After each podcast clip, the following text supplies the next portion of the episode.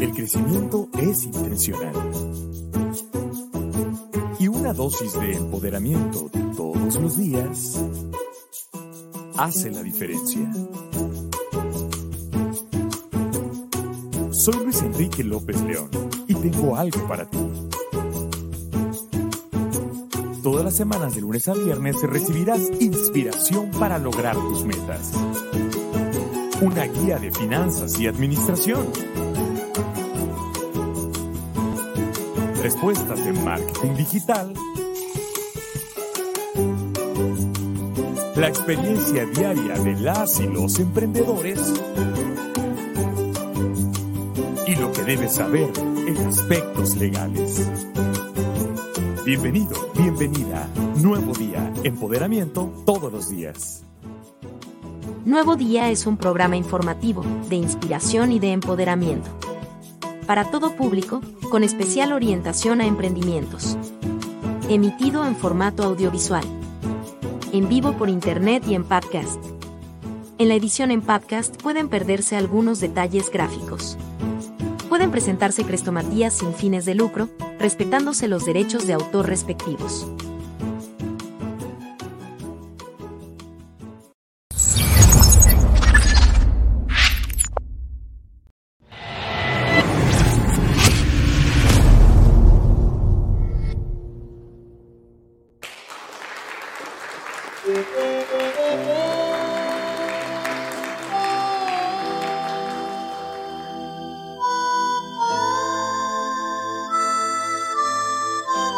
Septiembre de 1988. Buenos Aires, Argentina. Querido amigo, recibí tu carta de Italia y me alegra mucho saber que todo está bien. Aquí la cosa sigue igual. No es tan transparente. La crisis se pasea por las calles y la tristeza del pueblo es como un barco que no llega a destino. No sé qué pasó. No sé cómo fue. Pero no te vuelvas. Te diré por qué.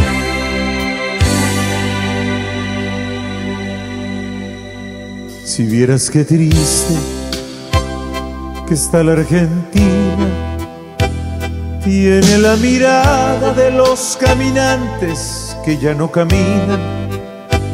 Se muere de pena por tanta mentira, de tanta promesa por nadie cumplida. Si viera sus calles que tanto reían, ya no son las mismas. Si vieras qué triste que está la Argentina, tiene la nostalgia de aquellos amantes que nunca se olvidan. La hicieron de goma, parece mentira. La gente se escapa, pero no hay salida. Y hasta los gorriones de tanta tristeza se fueron de gira. Septiembre de 1988, Buenos Aires, Argentina. Querido amigo, se me acaba de volcar el mate sobre la carta que te iba a mandar. Por eso te vuelvo a escribir. Aquí la cosa sigue igual, pero de una manera u otra vamos a salir adelante. Hay algo que no se debe perder nunca y es la esperanza. Si vieras qué linda que está la Argentina, tiene la mirada de la primer novia que nunca se olvida. Desde los balcones llueven las glicinas y a pesar de todo camina y camina. Si vieras de nuevo qué linda y qué grande que está mi Argentina. Buenos Aires sigue llena de gorriones. Hay nuevos poetas que escriben sus tangos y hay nuevos cantores. Y sigue teniendo la vieja locura que al doblar la esquina haya una aventura, ya ves, sigue viva y a pesar de todo, llena de ternura. Si acaso te encuentras con otro emigrante. Decile que vuelva, que pronto seremos mejores que antes. Que todo fue culpa de cuatro atorrantes que solo lograron que el pueblo no cante. Vuelve cuando quieras que juntos podemos salir adelante.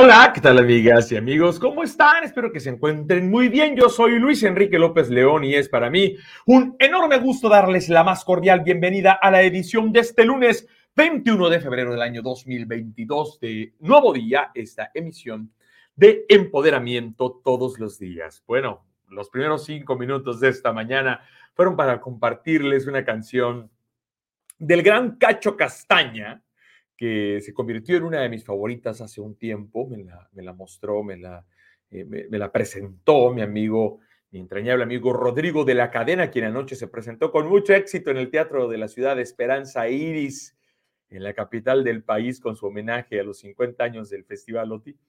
Me presentó esta canción y me enamoré de ella desde el primer momento. Por eso es que hoy quise compartirla para todas y para todos ustedes eh, en, un pequeño videíto que le, que le hice eh, completamente amateur y que me gustó para compartirla de lunes y que la encuentro en mi canal de YouTube, Luis Enrique López León. Pues bueno, amigas y amigos, hacía mucho que no teníamos un inicio tan largo en Nuevo Día, pero bueno, es, es, es así como habremos de, de, de, iniciar uno de cada tantos programas. El resto será con la dinámica que ustedes ya conocen. Hoy tenemos dos cosas. Número uno, vamos a hablar de, lo importante que es asumir el compromiso como líderes. Y lunes de Crestomatía, vamos a tener la conferencia, es breve, es de 10, 11 minutos, de Laura Van der Kamp sobre la administración del tiempo, un término con el que ustedes saben que yo no estoy muy de acuerdo, pero con el término, con el término administrar el tiempo, pero los consejos que hoy nos comparte Laura Van der Kamp con esta cresomatía de TED Talks es muy, muy, muy enriquecedora y sé que habrá de añadirles valor. Así que sin más, comencemos, no sin antes recordarles que están apareciendo en pantalla los datos de contacto que ustedes ya conocen. Mi número de WhatsApp 612214 1882 612214 1882, mi página de Facebook, Luis López León, mi eh, cuenta de, de, Instagram, Luis Enrique López León, y mi correo electrónico, luisenrique arroba Sin más, comenzamos. Ya vamos a la mitad, pero vamos con la enseñanza de aceptar el compromiso. Adelante.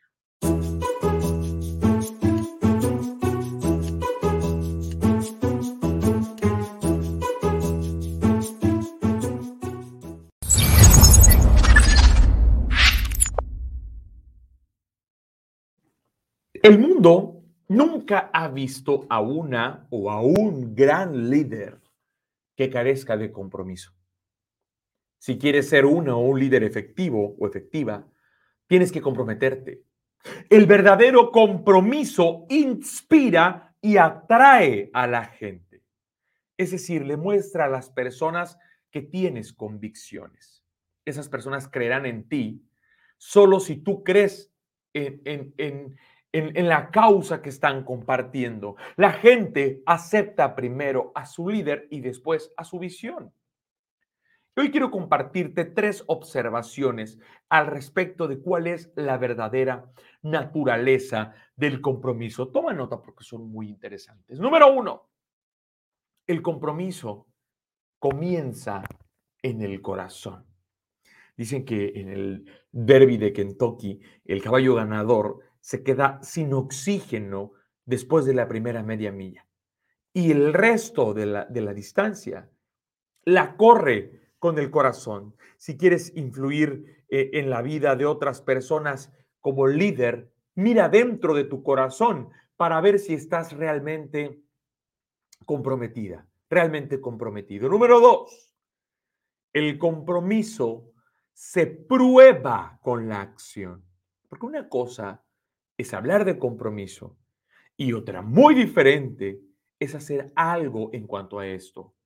La única medida real del compromiso es la acción, como dijo eh, Arthur Gordon. Nada es más fácil que hablar palabras y nada es más difícil que vivirlas día tras día. Y número tres, el compromiso abre la puerta del logro.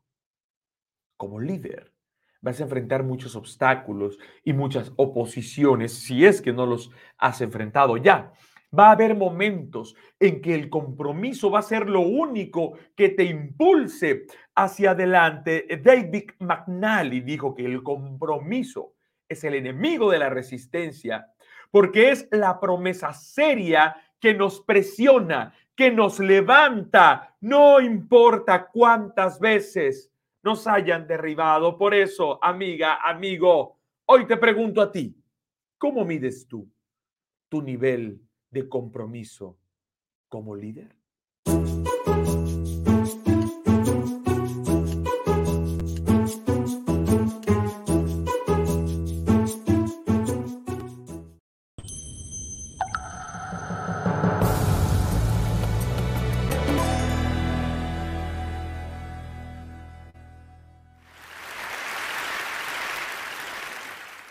Cuando la gente descubre que escribo sobre el manejo del tiempo, asumen dos cosas.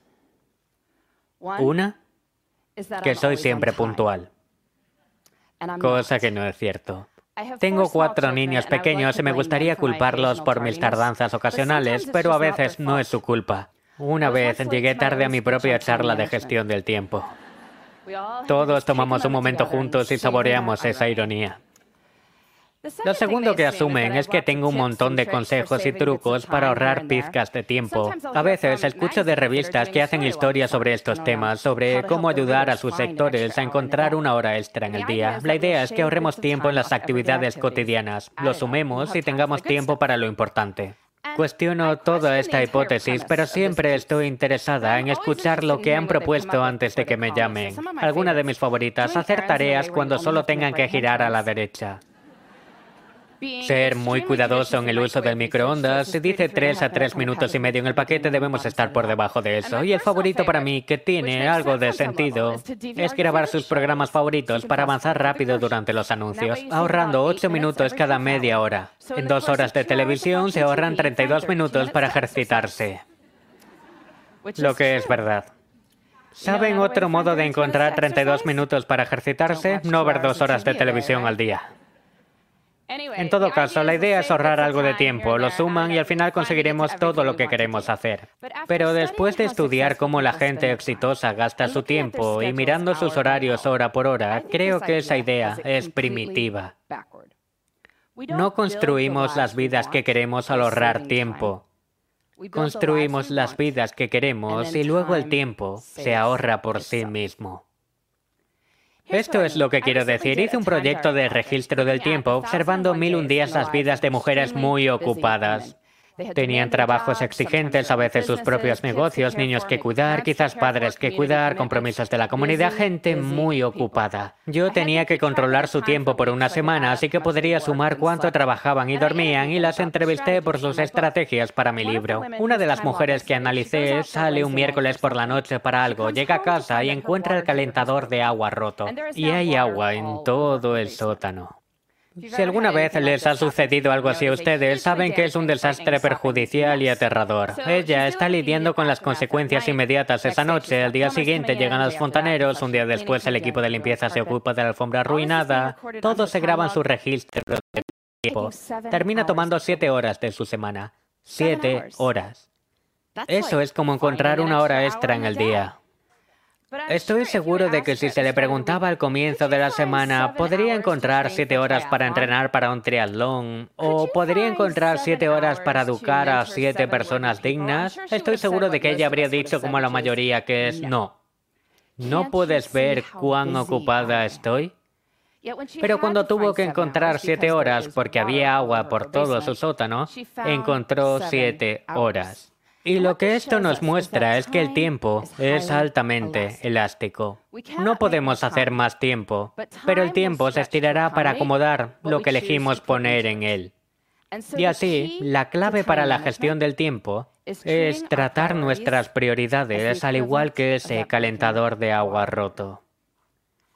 Para llegar a esto, me gusta usar el lenguaje de una de las personas más ocupadas que entrevisté. Preocupado significa que dirige una pequeña empresa con 12 personas en nómina y con 6 niños en su tiempo libre. Contacté con ella para concertar una entrevista de cómo ella lo tenía todo. Esa frase, recuerdo que era un jueves por la mañana y ella no podía hablar conmigo, por supuesto, ¿verdad? Pero la razón por la que ella no podía es que ella había agendado una caminata, porque era una hermosa mañana de primavera y ella quería ir a una caminata. Por supuesto, esto me intriga más y cuando finalmente nos encontramos, ella lo explica así. Escucha, Laura, todo lo que hago, cada minuto que paso, es mi elección. Y en lugar de decir, no tengo tiempo para hacer X, Y o Z, ella diría, yo no hago X, Y o Z porque no es una prioridad. No tengo tiempo. A menudo significa no es una prioridad. Si lo piensan, es un lenguaje más preciso. Puedo decir que no tengo tiempo para limpiar mis persianas, pero eso no es verdad. Si me pagaran 100 mil dólares para limpiar mis persianas, lo haría rápidamente. Dado que eso no va a suceder, puedo reconocer que no es un tema de falta de tiempo, es que no quiero hacerlo. Usar este lenguaje nos recuerda que el tiempo es una elección. y de hecho, y de hecho puede haber malas consecuencias por tomar elecciones diferentes, lo acepto, pero somos personas inteligentes y ciertamente a largo plazo tenemos el poder de llenar nuestras vidas con las cosas que merecen estar allí.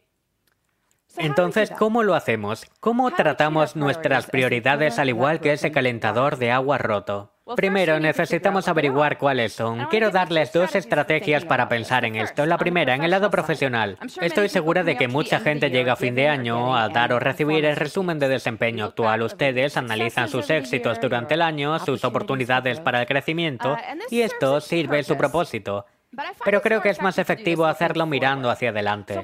Quiero que pretendan que el fin de próximo año se están dando a sí mismos una revisión de desempeño y ha sido un año increíble para ustedes profesionalmente.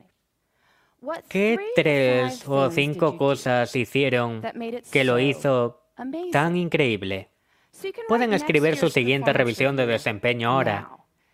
Pueden hacerlo para su vida personal también. Estoy seguro de que hay muchos, como yo al llegar diciembre, que consiguen tarjetas que tienen hojas dobladas de papel coloreado en el que se escribe lo que se conoce como carta de aniversario familiar poco de un género miserable de literatura en realidad, pasando por lo increíble que todos están en el hogar o incluso más brillante, cuán ocupados todos están en el hogar. Estas cartas tienen un motivo, que es lo que le dicen a sus amigos y familiares de lo que hicieron en su vida personal, que fue importante en el año. Así que este año ya pasó, pero quiero que supongan que es el fin del próximo año y ha sido un año absolutamente increíble para usted y las personas que le interesan. ¿Qué tres o cinco cosas hicieron que lo hizo tan increíble? Pueden escribir ahora la próxima carta familiar de aniversario. No la envíen. Por favor, no la envíen pero pueden escribirla. Y ahora, entre la revisión de desempeño y la carta familiar por aniversario, tenemos una lista de 6 a 10 metas para trabajar el próximo año. Ahora tenemos que descomponerlo en pasos factibles. Quizás quieran escribir una historia familiar. Primero pueden leer otras historias familiares, conocer el estilo. Quizás pensar en las preguntas que quieren hacer a sus familiares, hacer citas para entrevistarlos, o tal vez quieran correr una maratón. Necesitarán hallar una carrera, registrarse, ver cómo entrenarse y sacar esos zapatos del fondo del armario. Y entonces esto es la clave. Tratemos nuestras prioridades al igual que ese calentador de agua roto, poniéndolos primero en nuestros horarios. Hacemos esto pensando en nuestras semanas antes de que estemos en ellos. Un buen momento para hacerlo es el viernes por la tarde. El viernes por la tarde es lo que un economista llamaría un tiempo de bajo costo de oportunidad. Muchos de nosotros no estamos sentados los viernes por la tarde diciendo estoy emocionado de hacer progresos hacia mis prioridades personales y profesionales ahora mismo. Pero estamos dispuestos a pensar en lo que deberían ser. Tomen un poco de tiempo del viernes por la tarde y hagan una lista de prioridad con tres niveles, carrera, relaciones y yo. Hacer una lista de tres categorías nos recuerda que debería haber algo en las tres categorías. Carrera, sí, lo pensamos, relaciones, yo mismo no tanto. Pero de todos modos, solo una breve lista, dos o tres artículos en cada uno. Luego vean y busquen espacios en la próxima semana y vean dónde los pueden programar. ¿Dónde planificarlos? Depende de ustedes. Sé que va a ser más complicado para algunas personas que otros. Quiero decir, la vida de algunas personas es más difícil que la de otras. No va a ser tan fácil encontrar tiempo para tomar esa clase de poesía si cuidan varios niños solos. Lo entiendo. Y no quiero minimizar la lucha de cualquiera, pero creo que los números que diré los empoderarán. Hay 168 horas en una semana. 24 veces 7 son 168. Eso es mucho tiempo. Si ustedes trabajan a tiempo completo 40 horas a la semana, duermen 8 horas por la noche, así que 56 horas a la semana que dejas 72 horas para otras cosas. Eso es mucho tiempo. Ustedes dicen que trabajan 50 horas a la semana, quizás uno principal y otro auxiliar. Bueno, eso deja 62 horas para otras cosas. ¿Trabajan 60 horas? Bueno, eso deja 52 horas para otras cosas. Si dicen que trabajan más de 60 horas, ¿están seguros? Hubo un estudio que comparó las semanas de trabajo de la gente con registros de tiempo y encontraron que la gente que decía tener 75 horas estaban de descanso casi 25. Pueden adivinar en qué dirección, ¿verdad? De todos modos, en 168 horas a la semana creo que podemos encontrar tiempo a la que nos importa. Si quieren pasar más tiempo con sus hijos, quieren estudiar más para un examen, quieren hacer ejercicio por tres horas y dos de voluntariado, sí, se puede. Y eso es incluso si están trabajando muchas más horas que de tiempo completo. Tenemos mucho tiempo, lo cual es genial. ¿Adivinen qué? No necesitamos tanto tiempo para hacer cosas asombrosas. Pero cuando muchos de nosotros tenemos poco tiempo, ¿qué hacemos? Sacan el teléfono, ¿verdad? Comienzan a eliminar correos electrónicos, o si no, holgazaneamos en casa o vemos televisión. Pero los pequeños momentos pueden tener gran poder. Pueden usar su poco tiempo por fragmentos de alegría. Tal vez está eligiendo leer algo maravilloso en el autobús de camino al trabajo. Tuve un trabajo que requería dos viajes en bus y un paseo en metro cada mañana. Iba a la biblioteca los fines de semana para tener algo que leer. Hizo toda la experiencia casi casi agradable. Los descansos en el trabajo pueden usarse para meditar o rezar y si la cena familiar es imposible debido a su loco horario de trabajo, quizás un desayuno familiar podría ser un buen sustituto. Se trata de mirar la totalidad de su tiempo y ver dónde puede estar lo bueno. Realmente lo creo. Hay tiempo. Incluso si estamos ocupados, tenemos tiempo para lo que importa. Y cuando nos centramos en lo que importa, podemos construir las vidas que queremos en el tiempo que tenemos. Gracias.